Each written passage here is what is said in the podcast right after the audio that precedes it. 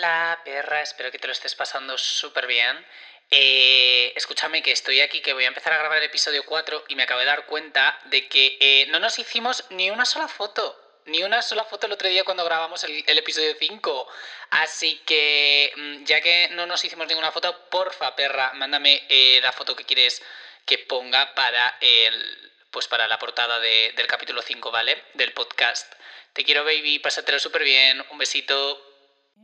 Hear the magic's in the air. It must have been the way you kiss me.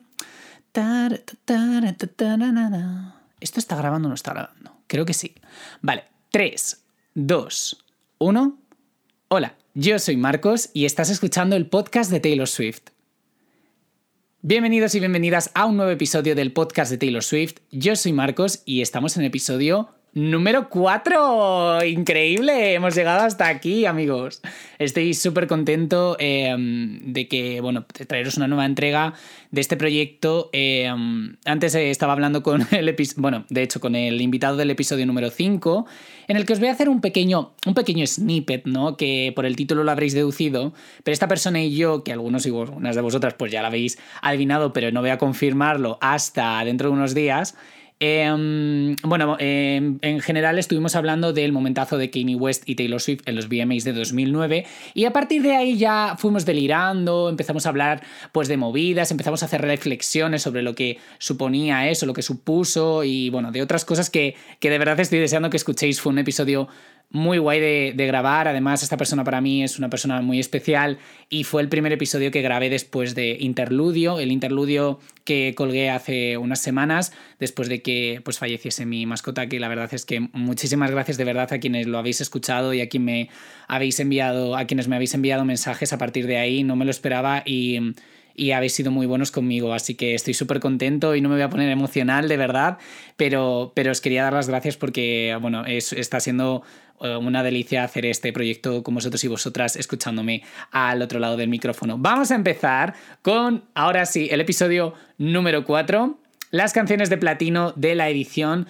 de Fearless. Em, a mí me gusta decir, más que la edición original, la edición que no pertenece a Taylor Swift, ya oficialmente pertenece a un estercolero. Esta es la cosa que, eh, que diferencia la versión estándar de la versión platino. Son una serie de canciones que realmente sería como una bonus, serían unas bonus tracks y que realmente es un tramo del disco original del cual tengo eh, algunas cositas que comentar. Eh, ya os voy adelantando que no es no son santo de mi devoción, muchas de ellas. Vamos a ir hablando un poco de ellas, de lo que me parecen, de lo que me recuerdan y cómo ha sido reescucharlas ahora, porque algunas de ellas incluso me han cabreado. Creo que podíamos comentar algunos temitas eh, de las que habla Taylor Swift en este, en este tramo del disco.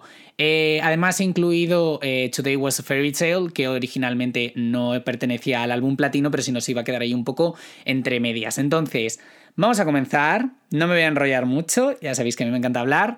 Eh, ¿Con qué me parece en general? eh, ¿no? Esta- estas, estas canciones, este pack eh, de canciones deluxe, digamos, ¿no? de la edición platino.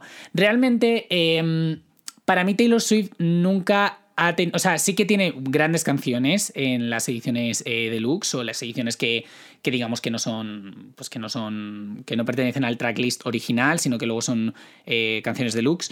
La cosa está en que en Fearless yo no sé lo que le pasó con las canciones platino, porque yo soy una persona que nunca me ha gustado, y esto lo comenté en el episodio con Javi, nunca me ha gustado del todo la versión platino.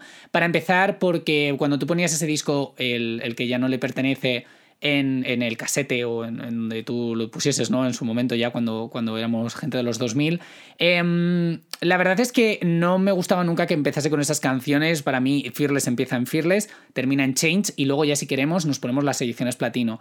Eh, pero además es como... En estas canciones deluxe en realidad no hay eh, grandes temazos para salvar desde mi punto de vista.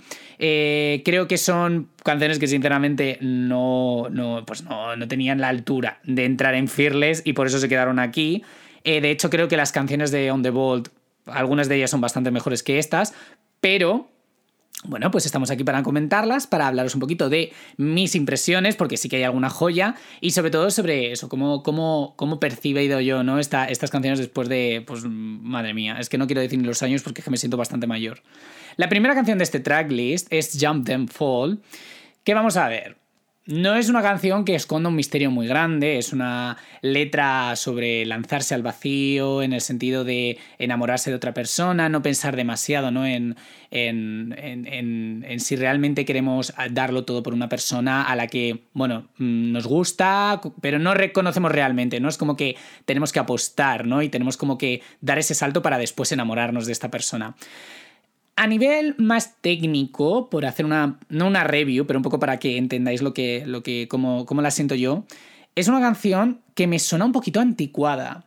Eh, me parece que tiene unos efectos que han, han, intentado un poco como mantener de la edición original, que suenan un poco como unos efectos que hay, uno, hay una cosa en, este programa de, sonido que yo usaba cuando, porque yo en, un momento de mi vida con 14, 15 años hice un disco de remixes, que bueno, eso ya hablaremos en otro momento porque es que eh, eso sí yo un día lo filtro, vamos, esto es como una mixtape de Charlie X, es espectacular.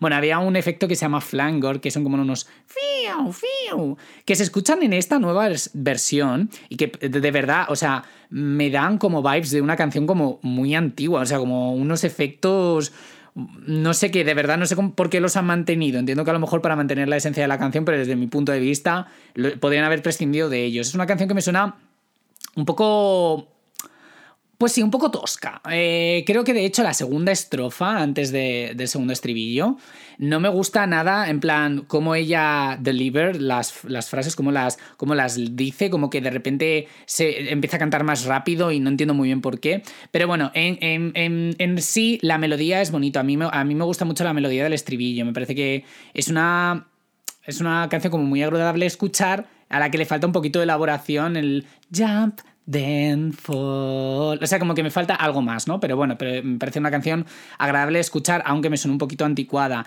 Creo que sí que es cierto que lo más interesante es esto de lo que hemos comentado al principio, ¿no? Este, esta, esta sensación de saltar sin conocer a una persona para enamorarnos. Yo planteo y dejo aquí encima de la mesa un... Yo, esto es como, como los consejos. Yo me siento, para que me conozcáis, todos aquellos que no me conocéis mucho, yo me siento un señor mayor en el cuerpo de uno joven en el mejor de los sentidos. Es decir, me siento una persona como que ya no está para, para vivir la vida loca, ¿no? Como que me siento una persona muy reflexiva y muy demás. Y yo os voy a compartir en, esta, en estos buenos capítulos mis experiencias, ¿no? Y mis, eh, un poco como mis consejos respecto también a algunas de las cosas que comenta aquí Taylor Swift. Desde mi punto de vista, queridos, yo nos quiero, yo creo que lo primero, no hay que tenerle miedo al amor, no hay que tenerle miedo al amor, no podemos tener 14, 15, 16 años, ¿vale? Yo mm, hace mucho que ya no tengo eso, mm, por desgracia. Bueno, por desgracia no sé yo si volvería a los 16 años, yo creo que no. Pero em, lo que quiero decir es que aunque no tengamos miedo al amor, también hay que saber ser cautos. Ojo, cuidado. O sea, creo que en esta canción Taylor Swift, pues eh, a través de diferentes metáforas, la verdad, pues como digo, un poco vagas, habla de, de, de que apuesten ¿no? por ella y que se dejen caer y demás. Yo os digo, desde mi punto de vista, mm, no hagáis esto, por favor. O sea, si mm, vosotros veis que... porque yo tuve una racha, en este, aquí lo voy a confesar, ¿no? Tuve una racha en el que, digamos, me enamoraba muy fácilmente, o yo creía que eso era enamorarme, ¿no? Pero en plan como que eh, decías, madre mía, esta persona me ha dado un starstruck, ¿no? Me ha dado así como un golpe en el que... Mm, o sea, no que ya me ha dado un golpe, quiero decir que, que me he dado yo un golpe, ¿no? Con esta persona en el sentido de, madre mía, eh, esta persona que está aquí delante, este chico, esta chica, eh, pero bueno, esto es espectacular, o sea, eh, tengo que enamorar, o sea, ojalá se enamore, ¿no? De mí y, yo, y yo que me enamore de ella sin conocerla de nada. Esto cuando tengáis estos pensamientos, si estáis empezando vuestras andaduras en este complejo laberinto que es el amor, os recomiendo, parad un poco, parad un poco, eh, pensad si realmente vais a hacer eso. yo creo que hay que medir un poquito las sensaciones, hay que saber un poco eh, entender que, si hacéis eso, realmente cuando saltéis, no sabréis si estáis saltando de un primer o de un quinto piso. Entonces, Taylor Swift en esta canción, bueno, y en, estas, en esta canción está hablando de saltar, pero yo creo que en el resto de las canciones también se, habla de cuando llega la caída, ¿no? Que también lo vimos en, el episodio con Javi, ¿no? En plan, las hostias de realidad que se da a lo largo de este disco. Es una canción, como digo, agradable de escuchar, un poquito antigua. Yo creo que la producción se lo, podrían, se lo podrían haber dado podrían haber prescindido y haberla dejado un poquito más desnuda. Pero bueno, es una de las que son tolerables del disco, en plan que, que, me gusta, de las, de las platino, y que bueno, que dices, bueno, pues aquí como bonus track está muy bien. Después llega Untouchable, que la verdad yo me ha sorprendido, yo no tenía ni idea, eh, investigando un poco más sobre esta canción, que es una cover, realmente. O sea, esta canción originalmente no es de Taylor Swift, eh, os voy a contar la historia por si no lo sabéis, porque yo de verdad eh, me he quedado un poquito a cuadros, estaba leyendo los lyrics y demás. Y, y, no sé por qué me ha salido una sugerencia de una canción que se llamaba igual, de un grupo que se llama Luna Halo. Y resulta que Untouchable es una canción que originalmente pertenecía al segundo álbum de este grupo, eh, que además era parte de Big Machine Records. Y entonces Taylor Swift escuchó esta canción y dijo, pues mira, yo voy a hacer una cover y la voy a meter como platino. Bueno, a lo mejor la quería meter al principio en la original, en el, en el original, y luego dijeron, no, mira, la dejas en el platino, porque a ver, la verdad es que para mí creo que tiene el mejor estribillo de todas las, de todas las canciones de, mm, de todas las canciones platino. Me parece que suena muy bonito y que me recuerda mucho en esta canción concretamente a su álbum debut, más que a Fearless. O sea, me parece una canción un poquito más, más desnuda en cómo la han dejado, en, cómo canta ella en el estribillo, en los, en los pocos instrumentos que tiene la canción. Eh, y, en ese sentido, ¿no? En cómo, cómo, hay como una ausencia de adorno y de ser como, como muy guitarrera y demás. Es una canción que a mí me parece muy bonita y que realmente lo que me molesta, como el resto de las canciones de este, de este álbum, o sea, de, este, de esta edición platino, es un poco los lyrics. Vamos a ver, yo, todo el mundo hemos tenido 16 años, 15, os digo, no es la mejor etapa de vuestra vida, os lo prometo por Dios, también lo dijo ella en, en, su primera canción, no, en 15. Em, en esta canción, ella está simplemente hablando de un tío que es intocable, ¿no? Un tío que, pues, que va volando por el cielo, que es incandescente, que lo mira así, madre mía, es que te, resplandece, eh, digamos, ¿no? Como una especie de, dios, ¿no? Em, yo os digo una cosa, sobre todo ningún tío va a ser untouchable. Jamás. O sea, quiero decir, esta idea hay que quitarla rápidamente del imaginario de Taylor Swift. Eh, de hecho, ella misma lo ha hecho con el tiempo. Y yo os vengo aquí a, comentar, ¿no? Eh, os voy a dar una, una, una sencilla guía de cosas en cuando, si vosotros estáis en el instituto o en la universidad y de repente os crucéis ¿no? por el pasillo o estáis en la cafetería y de repente, bueno, ahora no sé si hay cafeterías o no hay cafeterías con el tema este, ¿no? Pero en plan de estáis allí y de repente pasa un tío que tú dices, madre mía, esta persona es, es inalcanzable. Em, realmente creo que estar al lado de esta persona tiene que ser de las mejores cosas y sensaciones que haya tenido en mi vida, ¿no? Y de hecho ella lo dice en uno de los, bueno, los estribillos, dice que cuando, cuando, cuando llega, ¿no? Mm, me, me derrito. Vamos a ver, una simple guía, ¿vale? Para identificar estos comportamientos y que nos afecten. Párate a pensarlo bien. Ese es el primer paso, ¿no? En plan, cuando crees que un tío realmente está fuera de tu alcance, por así decirlo, eh, párate a pensar realmente en por qué estás pensando esto. Eh, yo querría deciros que yo no soy psicólogo, obviamente, eh, estas cosas si realmente os afectan a tratarlas con un profesional, pero yo os digo, ningún tío es algo ni, inalcanzable ni algo tan importante como para lo que amargarse la vida. Esto es así, o sea, esto es de cajón. lo segundo, relativiza, ¿vale? Porque yo creo que siempre, y a mí me pasó en su momento, con cierta persona, yo eh, ponía a, esa persona en un pedestal, ¿no? Lo veía, lo magnificaba, decía, es que, ¿qué tengo que hacer yo para que esta persona me dedique atención, ¿no? En plan, eh, ¿cómo puedo hacer para, para, responder a lo que él está pidiendo o, lo, que, lo que podría hacer que él realmente diga, wow, es que me tengo que fijar en este chico? Mira, si no se fijan en vosotros y vosotras, realmente nos merecen. Porque quiero decir, Tú no tienes que estar haciendo el circo ni el parias por una persona. Es muy importante que cuando ya sí mantienes una relación, no ha surgido la chispa, os habéis enamorado, habéis dicho, oye, mirad, vamos a ser formalmente una pareja, lo que la sociedad conoce formalmente como una pareja, sí que creo que es importante, y de eso hablaremos en probablemente en otras canciones de Taylor Swift, en donde ya esté más enamorada, eh, creo que sí que es importante, ¿no? En plan, el, el, cuidar de la pareja, de la otra persona, el estar atento, tal. Pero cuando tú a una persona no la conoces de nada, de verdad, es que no hay ninguna persona tan interesante en este planeta como para que tú estés haciendo el payaso detrás de esa persona, haciéndole detalles, escribiéndole... Yo, yo me acuerdo en la época de Twenty, pues claro, pues tú escribías cosas a ver si las veía esta persona y se daba por aludida y tal, no sé qué. Mirad, eso no va a llevar nunca a ningún lado, eso nunca va a generar una... Si desde el principio esta persona se comporta así con vosotros, además, que hay gente que le gusta hacer mucho esto, ¿eh? hay mucha gente que le gusta como que sabe que gusta, sabe que te tiene un poquito ahí, ¿no? En la palma de la mano comiendo. Entonces quiero decir, si identificáis estos rasgos en la persona que os atrae, en la persona ¿no? que es untouchable desde vuestro punto de vista, huid.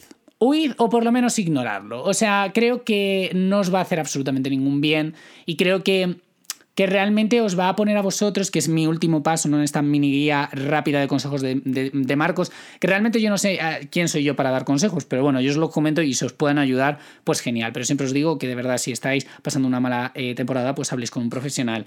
Súbete tú al pedestal, tía. Súbete al pedestal que creo que te va a hacer falta.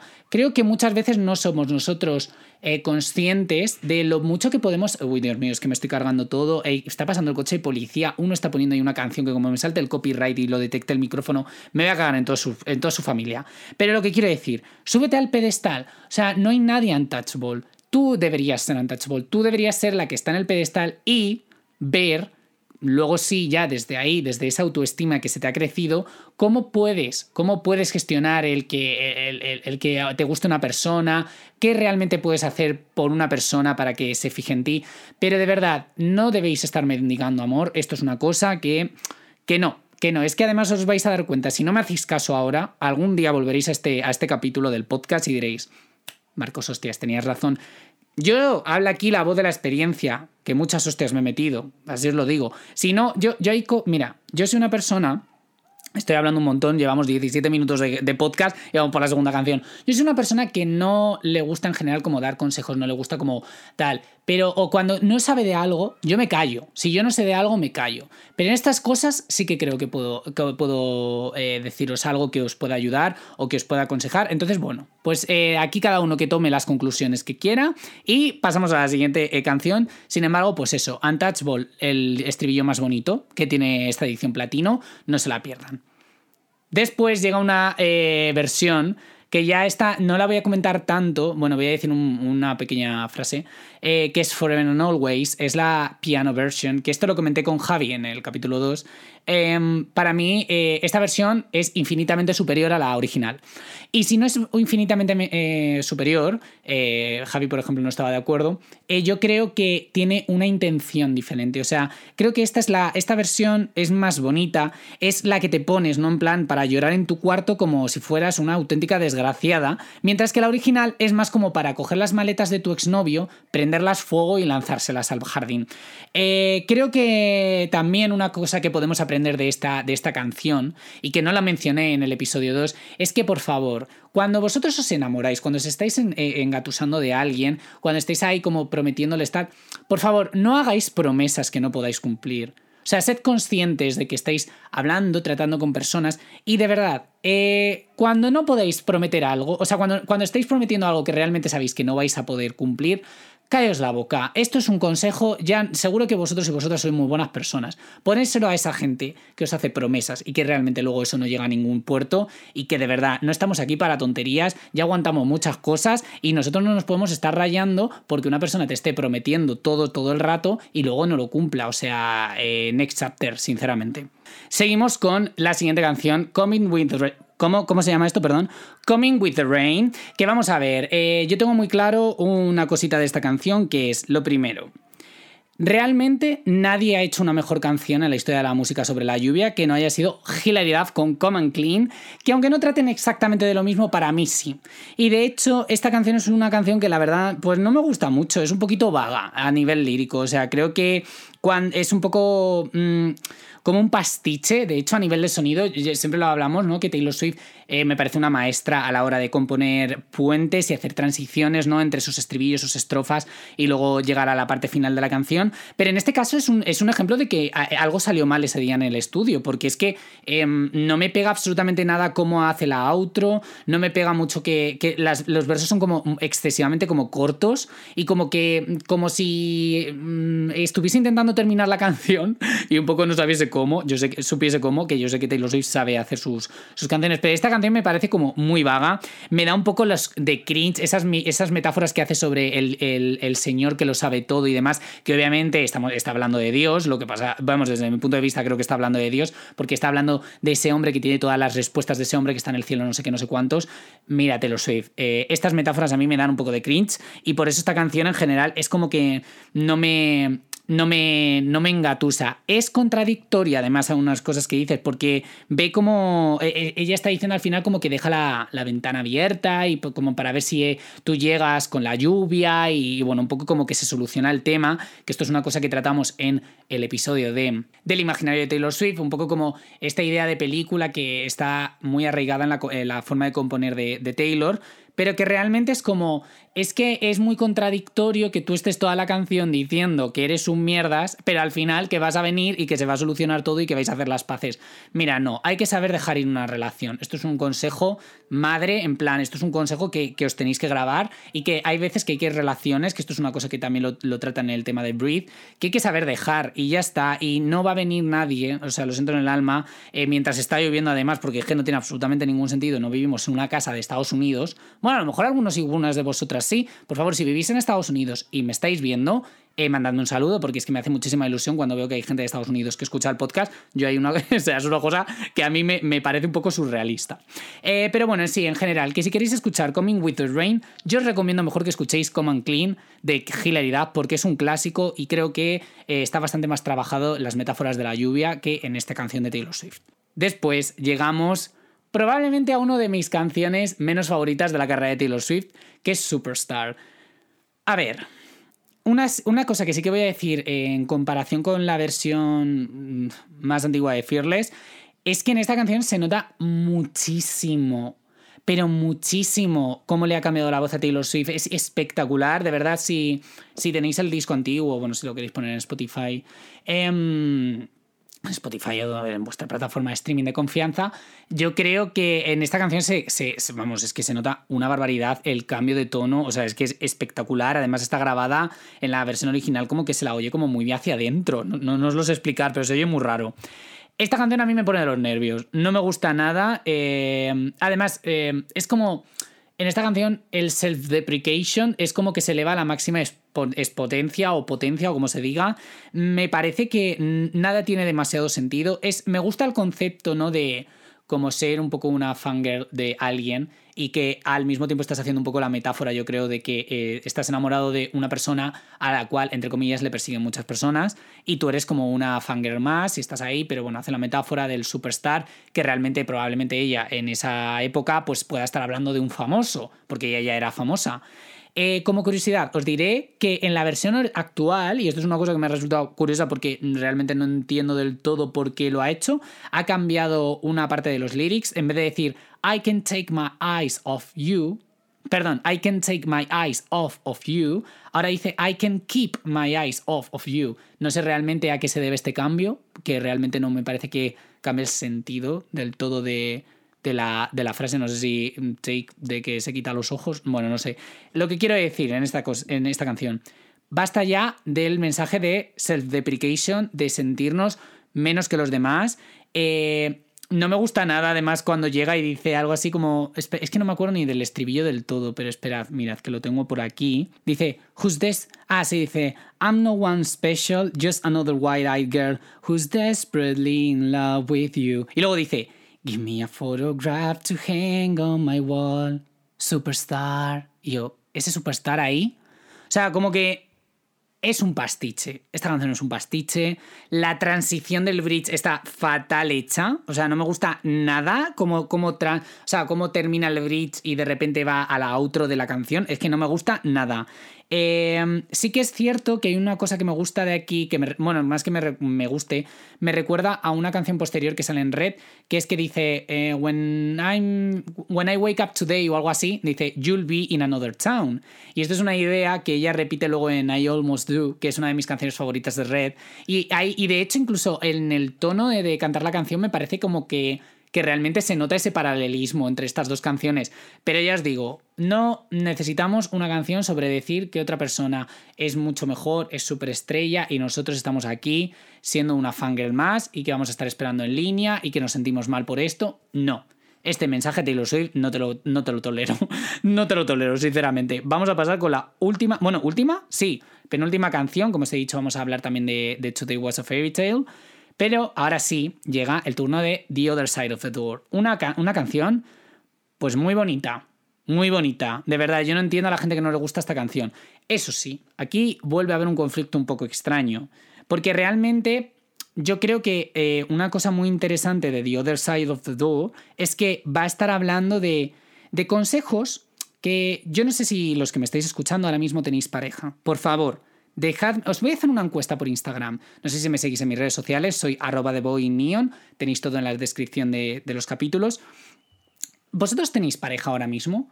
¿Vosotros eh, cómo tratáis a vuestra pareja? En plan, ¿realmente habláis de todo eh, lo que queréis o esperáis de la otra persona con esa persona? Que es lo más lógico, porque esto es una cosa que siempre se ha fantaseado con lo contrario, en plan, que es de lo que habla ella, ¿no? En estos lyrics, en plan, habla mucho de, mirad, yo eh, terminé de pelearme contigo y me fui y estaba en plan de, mira, es que no vengas, es que ni se te ocurra venir aquí porque es que no me apetece hablar contigo tal, pero luego la tía dice, madre mía, ¿por qué no estás aquí? Yo estaba deseando que de repente me tirases un cántaro al, a la ventana y me dijeses que estás enamoradísimo de mí.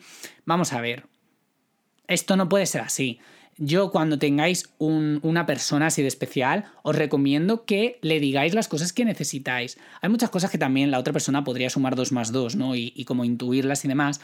Pero nunca, creo que no tiene mucho sentido que os pongáis a exigir a la otra persona que os entienda de cierta manera cuando, pues eso, déjame solo, no quiero hablar más contigo, esto eh, no sé qué tal, y luego tú estás ahí con plan de, madre mía, que realmente me he ido yo a la otra habitación y es que esta persona no viene. Pues ¿cómo va a venir Taylor Swift? Claro que no va a venir, pero vamos a ver, ¿cómo va a venir si te has, hecho, te has puesto así? No puede ser. Esto no puede ser. Esto es lo que, lo que, lo que me raya mucho de, de la canción. En el sentido de que además al final, o sea, yo lo he entendido así al menos, o lo entiendo así, es como que habla como de que realmente el chico le ha sido infiel, porque dice como eh, realmente con ese vestido, o sea, ha merecido la pena, ¿no? Que yo me haya puesto así esta chica. Entonces, bueno, ahí lo puedo un poco entender, porque también hay que saber, ¿no? En plan, bueno, yo desde mi punto de vista, si, bueno, el tema de las infidelidades lo vamos a tratar en otra temporada, porque es que eso es un podcast de tres horas y media y esto no puede suceder porque me tengo que ir. Pero, eh, conclusión, ¿vale? Para que no os rayéis. The Other Side of the Door, una canción fabulosa sobre realmente el comportamiento que yo creo que es menos necesario para tener una relación sana, que es el de no comunicarse con tu pareja. Las cosas que tú necesitas decirle a tu amado, a tu amada, eh, yo creo que debes ser claro, debes ser conciso, esto es una cosa que se aprende con el tiempo. No esperéis cosas de las demás personas sin realmente exteriorizarlas. Hay muchas veces que la gente no os puede leer los pensamientos y esto es una cosa que yo he aprendido con el tiempo. En plan, la gente no os puede leer el pensamiento, aunque vosotros creéis que estáis siendo claros con vuestras segundas intenciones en las frases. Esto no es una canción de Taylor Swift. O sea, The Other Side of the Door sí, pero en vuestras relaciones esto no es así. Entonces, yo os recomiendo que seáis claros que también seáis, eh, ¿cómo se dice? En plan, que seáis, eh, que tengáis tacto. Las cosas se pueden decir, pero se pueden decir de muchas formas. Eh, pero lo que hace ella en esta canción no os lo recomiendo. Y además, si os ha puesto los cuernos, pues bueno, pues eso ya lo vamos a debatir en, otro, en otra temporada. No os voy a hacer spoiler. Vamos a pasar con la última canción, que es Today Was a Fairy Tale. Esta canción, a ver, es extremadamente cheesy, moñas, sí, nos gusta, sí esta canción originalmente, y supongo que lo sabéis casi todos los que estáis aquí, ¿no? Fue originalmente escrita para la banda sonora de eh, Valentine's Day, creo que se llama Días de San Valentín o Historias de San Valentín, que realmente es una especie de, de Love Actually, que es la, la película favorita de Taylor Swift, que sinceramente Taylor Swift, con los gustos literarios que tienes, que me digas que Love Actually es tu película favorita, eh, bueno, no voy a ser yo quien te juzgue, ¿eh? pero madre de Dios bendito. eh, bueno, esta canción se escribió para esta película que realmente es como una especie de, de Love Actually 2.0. De hecho, también hay otra, otra que es de New Year's Day o algo así, en plan que habla de, de, la fiesta de Nochebuena. Pues esto es en el, en el día de San Valentín. Lo más interesante de esta canción, sinceramente, pues que es la predecesora de Back to December, porque en esta época Taylor Swift estaba eh, de relación con Taylor Lautner. Y es muy interesante porque eh, si tú lees los lyrics, que tampoco es que haya mucha profundidad en Can you hear the magic in the air? It must have been the way you kissed me. Sí que me gusta que al principio del todo dice algo como yo estoy, pues no sé qué está haciendo. A ver, espera un segundo, eh, por favor, porque no me, acuerdo de los lyrics. Dice, hoy, era, hoy es, eh, esto era un cuento, tú eras mi príncipe, yo era una damisela, tal, no sé qué. Y dice luego, yo llevaba un vestido y tú llevabas una dark grey t-shirt. Y vamos a ver, Taylor Lautner, sabemos perfectamente cómo se vestía en esa época, y bueno, se lleva vistiendo siempre porque los hombres eh, famosos en general son un poco básicos, siempre van con los mismos outfits. Em, creo que eh, retrata muy, o sea, ahí específicamente está hablando de, eh, de, Taylor Lautner, claramente, no es como una canción que haya hecho para la película y ya está, sino que está hablando de Taylor Lautner. Y a mí es que, claro, Back to December es una de mis canciones favoritas de Taylor Swift, entonces ver que esto fue la predecesora de luego cómo terminó la relación, pues ¿qué quieres que te diga? Hay un, hay, hay un, hay un, ¿cómo se dice? Un componente de gossip, de cotilleo, que eleva un poco la canción. Aparte de esto, luego sí, la melodía es muy bonita, es muy tierna, es muy... Pues sí, muy de radio, muy de radio. Es una canción que yo la verdad no sé por qué se puso menos, no se puso tanto en la radio, porque tiene una estribillo así como muy uplifting y como que te, sabes, como que realmente te tienes ganas de enamorarte y de que sea San Valentín y que te regalen un peluche como hacen a ella en la película. Eh, además, bueno, ya que estamos aquí, hablaremos de la eh, estupenda interpretación que tiene en esta cinta, que tiene como tres frases y aparte se morrea, pero, pero bien, pero además de puta madre con, Taylor Lautner. O sea, que yo me quedé como diciendo, pero bueno, ¿esto qué es? espectacular, Taylor soy. Yo creo que mm, algún día superarás esta interpretación desde mi punto de vista. Esto está mejor interpretado que Cats y desde luego esta canción es espectacular. Y bueno, yo creo que esto es un poco todo lo que tenía que comentar sobre las platino. Es verdad que no es mi parte favorita de Fearless, pero bueno, también tenía que contaros un poco mi opinión y deciros que, bueno, pues son unas canciones que están ahí extras, que no le hacen daño a nadie. Sinceramente, me saltaría un poquito Superstar y Coming with the Rain, pero luego tiene bopazos, porque es verdad que Untouchable muchísimo mejor la versión de Taylor Swift que la de estos señores que hicieron para su álbum que tiene 90.000 reproducciones en Spotify y ya está. Untouchable, un temazo. Forever and Always en piano, pues no se la pueden perder. Y The Other Side of the Door, pues absolutamente maravillosa. Entonces, en conclusión, si os ha gustado el episodio, por favor, eh, hacedmelo llegar por comentarios en redes. Tenéis mi coffee, en donde podéis apoyar también el contenido del canal haciendo pues, una donación por PayPal, básicamente. Eh, tenéis todos estos links en, en, la descripción del capítulo y tenéis mis redes sociales donde, por favor, hacedme llegar ¿Qué os ha parecido? ¿Cuáles son vuestras canciones favoritas de, la Platinum Edition esta? Y también, eh, bueno, ¿qué esperáis, no? Del próximo episodio. Si nos apetece ayudarme a través de Coffee, de verdad me ayuda muchísimo cuando lo compartís, cuando retuiteáis las cosas que pongo sobre el podcast. Eh, está siendo maravilloso eh, hacer esto con vosotros y vosotras. Y la verdad es que, bueno, no puedo esperar de verdad a que escuchéis el próximo episodio.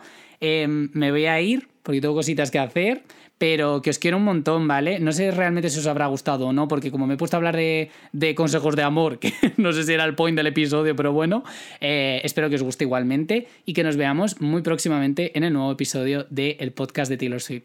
Un besito, sed buenos y chao.